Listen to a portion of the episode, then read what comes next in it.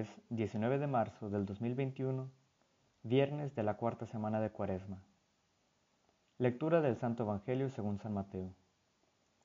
Jacob fue padre de José, el esposo de María, de la cual nació Jesús, que es llamado Cristo. Este fue el origen de Jesucristo. María, su madre, estaba comprometida con José, y cuando todavía no habían vivido juntos, concibió un hijo por obra del Espíritu Santo. José, su esposo, que era un hombre justo y no quería denunciarla públicamente, resolvió abandonarla en secreto. Mientras pensaba en esto, el ángel del Señor se le apareció en sueños y le dijo, José, hijo de David, no temas recibir a María, tu esposa, porque lo que ha sido engendrado en ella proviene del Espíritu Santo. Ella dará a luz un hijo, a quien pondrás el nombre de Jesús, porque él salvará a su pueblo de todos sus pecados. Al despertar, José hizo lo que el ángel del Señor le había ordenado. Palabra de Dios. Buenos días, buenas tardes y buenas noches hermanos y hermanas desde cualquier lugar del mundo donde nos estén escuchando. Cuando José despertó, hizo lo que le había mandado el ángel del Señor. Para cumplir los planes de Dios y no nuestros planes, es necesario renunciar a nuestras zonas de confort, usar nuestra libertad para servir siempre a un bien mayor. Y en esta obediencia al ángel, en este ponerse al servicio como educador y protector, José se convierte en modelo de hombre y padre. A continuación ofrecemos una oración por todos los padres del mundo.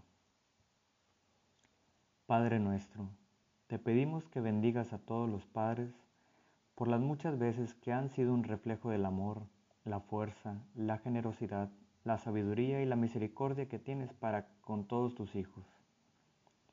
Protégelos e invítalos a ser como José, hombres capaces de poner las necesidades de sus hijos por encima de sus intereses y de su comodidad. Educadores que se muestran valientes ante las dificultades compañeros que animan a sus hijos a superarse y crecer en posibilidades, padres que sean adultos responsables, sinceros y atentos. Amén. En nuestro cuaresmario, para hoy se nos ofrece la actitud de no juzgues a los demás ni a ti mismo, sé compasivo con todos al igual que Dios es contigo.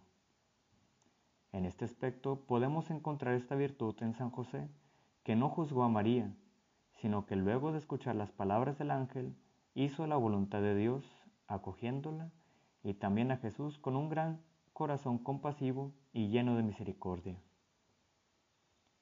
Si buscamos en el libro del Yucat, en el punto 297 se nos pregunta, ¿se puede formar la conciencia? Sí, es más, debemos hacerlo.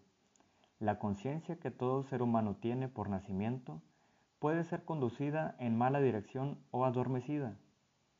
Por eso debe ser formada para llegar a ser instrumento cada vez más sensible de la actuación justa.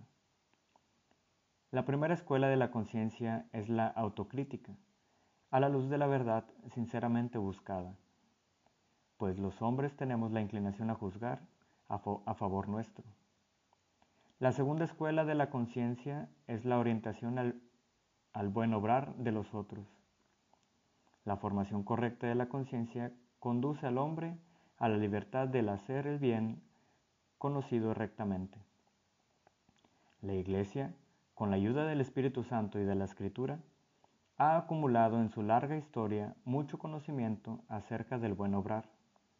Permanece a su misión enseñar a las personas y darles también directrices. Hermanos y hermanas, feliz viernes de cuaresma y feliz Día del Padre, principalmente a todas aquellas personas que el día de hoy lo celebran.